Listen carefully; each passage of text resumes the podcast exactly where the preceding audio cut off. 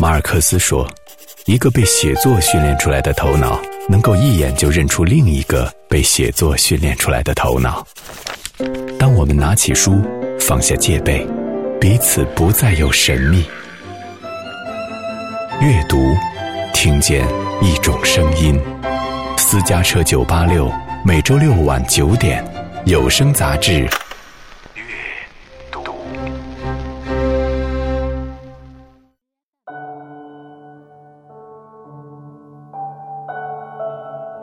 朋友们、同志们，钱钟书年轻时曾对我说过一句心里话。他说：“我志气不大，但愿借毕生精力做做学问。”他当然知道自己不是有钱人家子弟，他首先先得有个职业图生存。剩余的精力才能用来做做学问。他的志愿不大，却也不小了。在我八十七岁，女儿钱媛和丈夫钟书都相继离开了，我好像一下子就站到了人生的边缘。我已经活了一辈子。我双手烤着生命之火取暖，火萎了，我也准备走了。阅读，杨绛在人生的边上。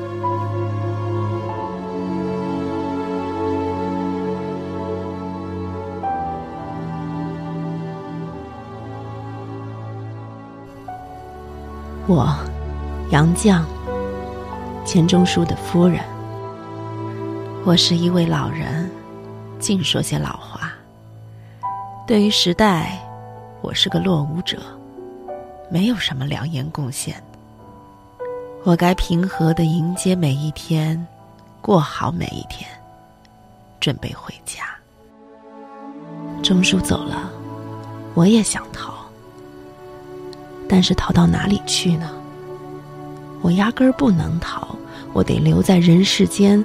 打扫现场，尽我应尽的责任。我想跟你聊聊生死。钟书去世的时候，我就选定翻译了柏拉图对话录中的裴多篇。翻译前，我已经读过多遍了。我明白苏格拉底就义前的从容不惧，门徒们侃侃而谈、讨论生死的场景，深深打动了我。那灵魂不灭的信念，给我以孤单生活下去的勇气。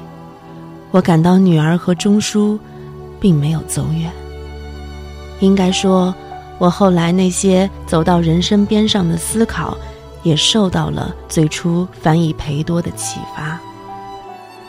在杨绛人生最后的十八年里，他翻译了柏拉图的《裴多篇》，写作出版散文集《从丙午到流亡》，我们仨。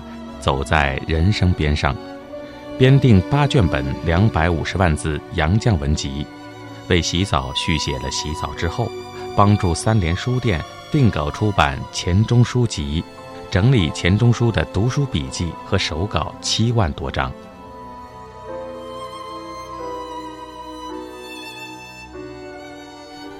死亡在真正与他面对面之前，永远都是一个深刻的话题。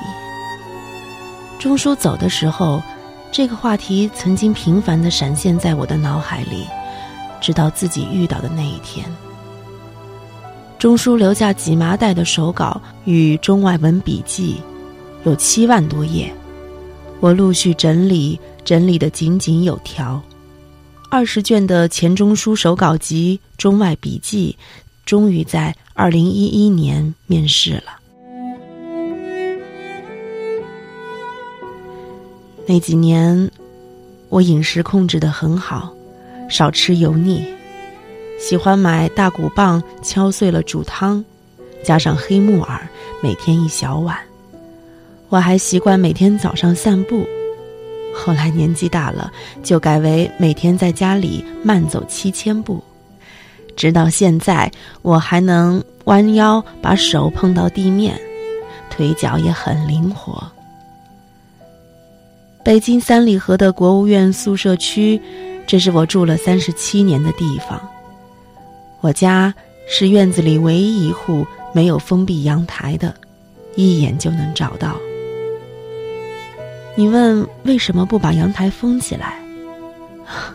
很多人问我这个问题，其实很简单，我想坐在屋里能看到一片蓝天。家里藏书不多。但是字典很多，各种语言的都有。写的密密麻麻的那些字，是字典里被纠正的错误。我女儿前缘没有子女，所以家里没有孙辈，很安静。我耳朵不好，和外文所的老友见面，我就只能用写的，写那些我想对他们说的话。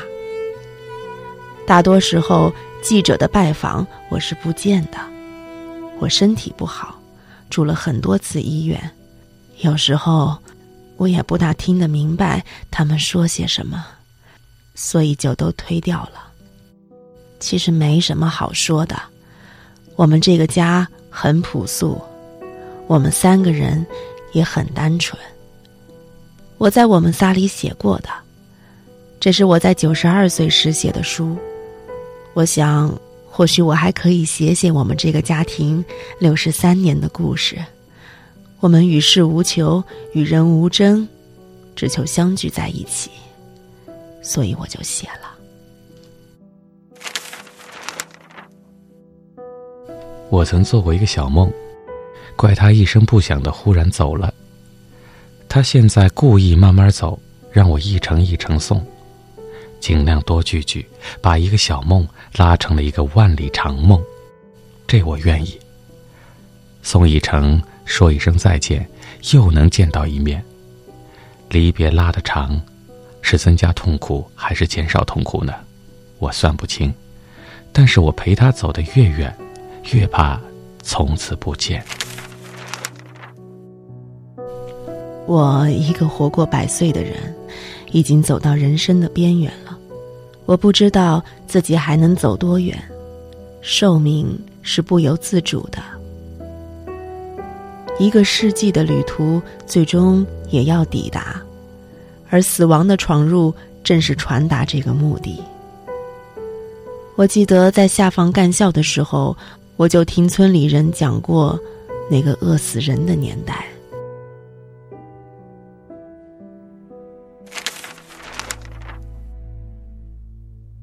那时候饿死了不知多少人，村村都是死人多活人少，阳气盖不住阴气。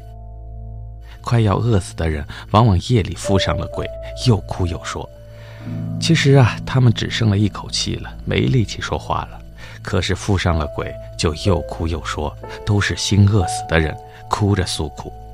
到天亮，附上鬼的人也多半死了。鬼附人生的传说，我听得多了。总不大相信，但是这个世界上莫名其妙的事儿多着呢。过去呀，我是活着从牛鬼蛇神的地狱里爬出来的，但许多曾经在思想界驱鬼逐神的人，却未能幸免。那个时候，有人用束腰的皮带猛抽我们。背上的唾沫、鼻涕渗透了薄薄的夏衣，我的头发给剪去了一截，这还不够，又勒令我脱去鞋袜，排成一队，然后大家就勾着腰，后人扶着前人的背，绕着院子里的圆形花篮跑圈，谁停步不前或者直起身子，就要挨鞭打。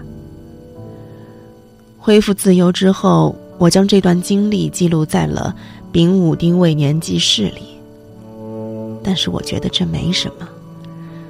我一生中最大的打击，倒是晚年来临的。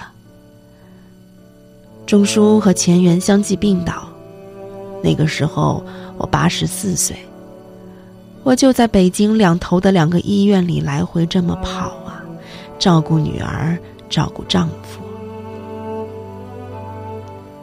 我记得前缘病危的那一天，家中就只有我一个人。我与叶大姐通电话的时候，哭了。我使劲的噎住，但是我使的劲太大了，满腔的热泪把胸口都震裂了。我看着一步一步走过的古道啊，一路上都是离情。有人说，我们的亲人去世后不再回家，不就证明鬼是没有的吗？我认为啊，身后的事不由得说，我的自问自答也只限于今生今世。死亡啊，好像是遗忘的过程。我写《孟婆茶》的时候是这样想的。这是一则寓言故事。我坐着一辆露天的火车通往来世，两侧没有栏杆，载满了乘客，在云海里驰行。现在我们仨失散了，在这露天的火车上，好像也只剩下我一个人了。我想把我们一家一同的生活岁月再重温一遍，让他们再和我。聚一聚。我常记起这样一幅画：一个老者背负行囊，拄着拐杖，由山坡下一条小路，慢慢的走进自己的坟墓，自己仿佛也是如此。一九一一年七月十七日，我出生在一个开明的知识分子家庭。父亲一九一九年。在美国宾夕法尼亚大学念完法学硕士回国，在北京政法学校任教。长我的有三个姐姐。大姐寿康长我十二岁，二姐同康长我八岁，三姐润康长我五岁，跟祖母和大伯母住在无锡老家。我是第四个女儿，所以叫季康。不久，辛亥革命，父亲辞职回乡照顾祖母，母亲又带着我到上海避难，我们一家就迁到了上海的宝昌路。据我大姐说，父亲在上海操起了律师行业，于是我们一家就随着父亲的调任而到处迁居，住过苏州、杭州，也到过北京。北京的房东是个满人。我第一次见到满洲妇女的时候，已经四岁了。张勋复辟那年，一九一七年，二姐在上海的广慈医院病亡，年仅十五岁。一九一九年，我升入初小三年级，五四运动，大学生开始游行。后来我父亲弃官南归，举家又回到了无锡，租住在沙巷的裘宅里。后来父亲大病了一场，勉强才能起床。一九二零年的除夕，一家人在饭桌上吃了一顿年夜饭。后来我就随大姐、三姐来到了上海，上了启明学校。后来父亲决意要在苏州开律师事务所，我又考入了苏州的振华女中。有一年，校长王继玉先生向我说。我五年修完了六年的功课，于是我跳了一级。一九二七年，我就升到了高中二年级。那一年北伐成功，女子开始剪去了长发，但学校里尚不允许剪发。可是三姐已经在家中悄悄剪去了辫子。我呢，是在三姐十二月订婚的时候剪去辫子的。高中毕业那年，清华大学开始招收女生，但那一年不到上海招生，只好作罢了。上大学是件大事儿，父母师长都为我选择学校，大家认为男女同校胜于女校，所以我放弃了金陵女大，而读了东吴大学。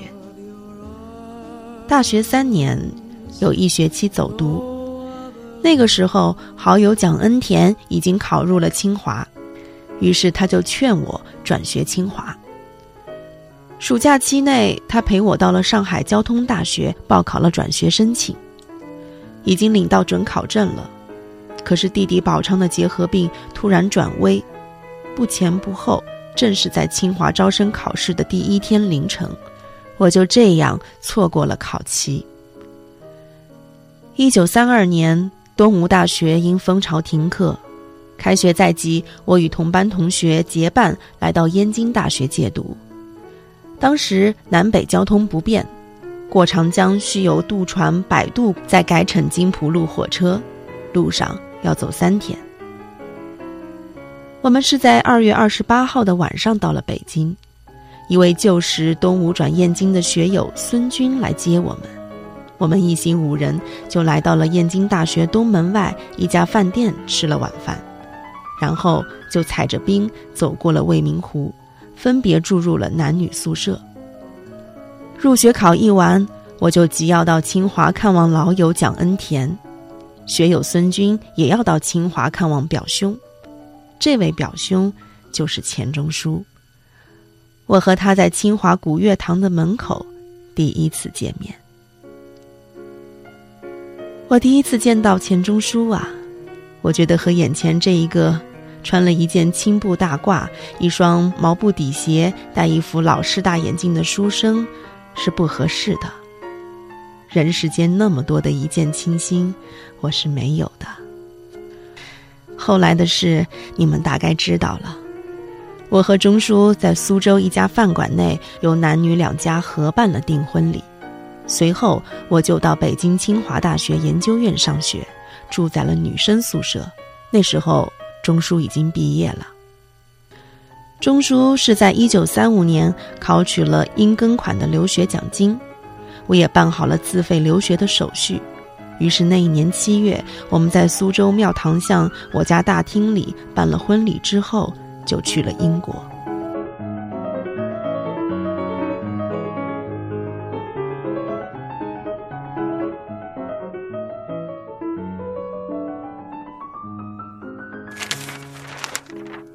一九三五年七月，钟书不足二十五岁，我二十四岁，略欠几天。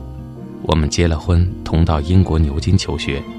我们离家远出，不负在父母庇荫之下，都有点战战兢兢。但有两人作伴，可相依为命。钟书常自叹着手笨脚，我只知道他不会打蝴蝶结，分不清左脚右脚。拿筷子只会像小孩那样一把抓，我并不知道其他方面他是怎样的笨，怎样的拙。他初到牛津就稳了牛津的地，磕掉大半个门牙。他是一人出门的，下公共汽车还没有站稳，车就开了，他脸朝地摔了一大跤。那时我们在老金家做房客，同屋除了我们夫妇。还有住单身房的两位房客，一个姓林，一个姓曾，都是到牛津访问的医学专家。钟叔摔了跤，自己又走了回来，用大手绢捂着嘴，手绢上全是鲜血，抖开手绢，落下半枚断牙，满口鲜血。我急得不知怎样能把断牙续上，好在同屋都是医生。他们教我陪钟书赶快找牙医拔去断牙，然后再镶假牙。钟书虽然是个才子，但是对于生活上的事情却是一窍不通的。我为了照顾他，放弃了自己的学业，跟钱钟书来到了英国。钱元也是在英国出生的，他长得确实像钟书。我在牛津禅院的时候还和父母通信，以后就没有家里的消息了。也是从报纸上得知了家乡被日军占领的消息，接着从上海三姐那里知道了父亲带了苏州一家人逃往上海避居。我们迁居法国后，大姐也来过几次信，可我总觉得少了一个身影，母亲怎么不说话了？过了年，大姐才告诉我，母亲已经于去年十一月间逃难的时候去世了。她得的是恶性的疟疾。这是我生平第一次遭遇的伤心事，悲苦的不知怎么才好，只会痛哭，哭个没完。钟书百计相劝，我就只好忍着。至今我还记得当时遭遇的那种悲苦。所以后来没多久，我们就急着回国了。当时法国已经受到了战事的影响，回国的船票很难买，我们就辗转由里昂大学为我们买了船票，坐三等舱回国。那是一九三八年的八月间。有多少次，我就站在人生的边上，向后看看，向前看看。当我站在人生边上向后看的时候，死亡的脚步就越发近了。但我坚定的相信，死亡并不能带走一切。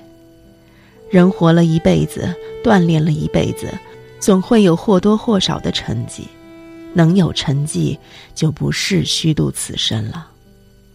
如果再向前看呢？再往前去，就要离开人世了。我就以这种方式为死亡画了一个省略号。当我写下这篇文章的时候，我已经乘坐在那辆露天的列车上，飞向彼岸了。那些对过往人世的记忆，以及属于个人的意志，并没有被死亡带走。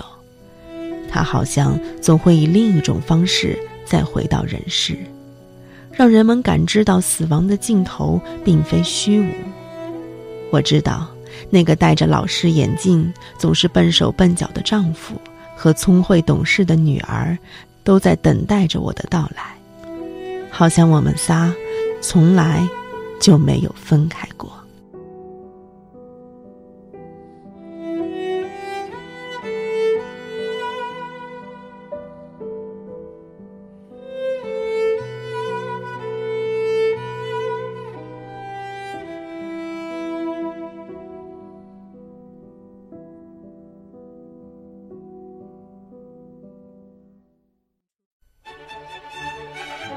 小说实际上是一个挺自言自语的一个状态。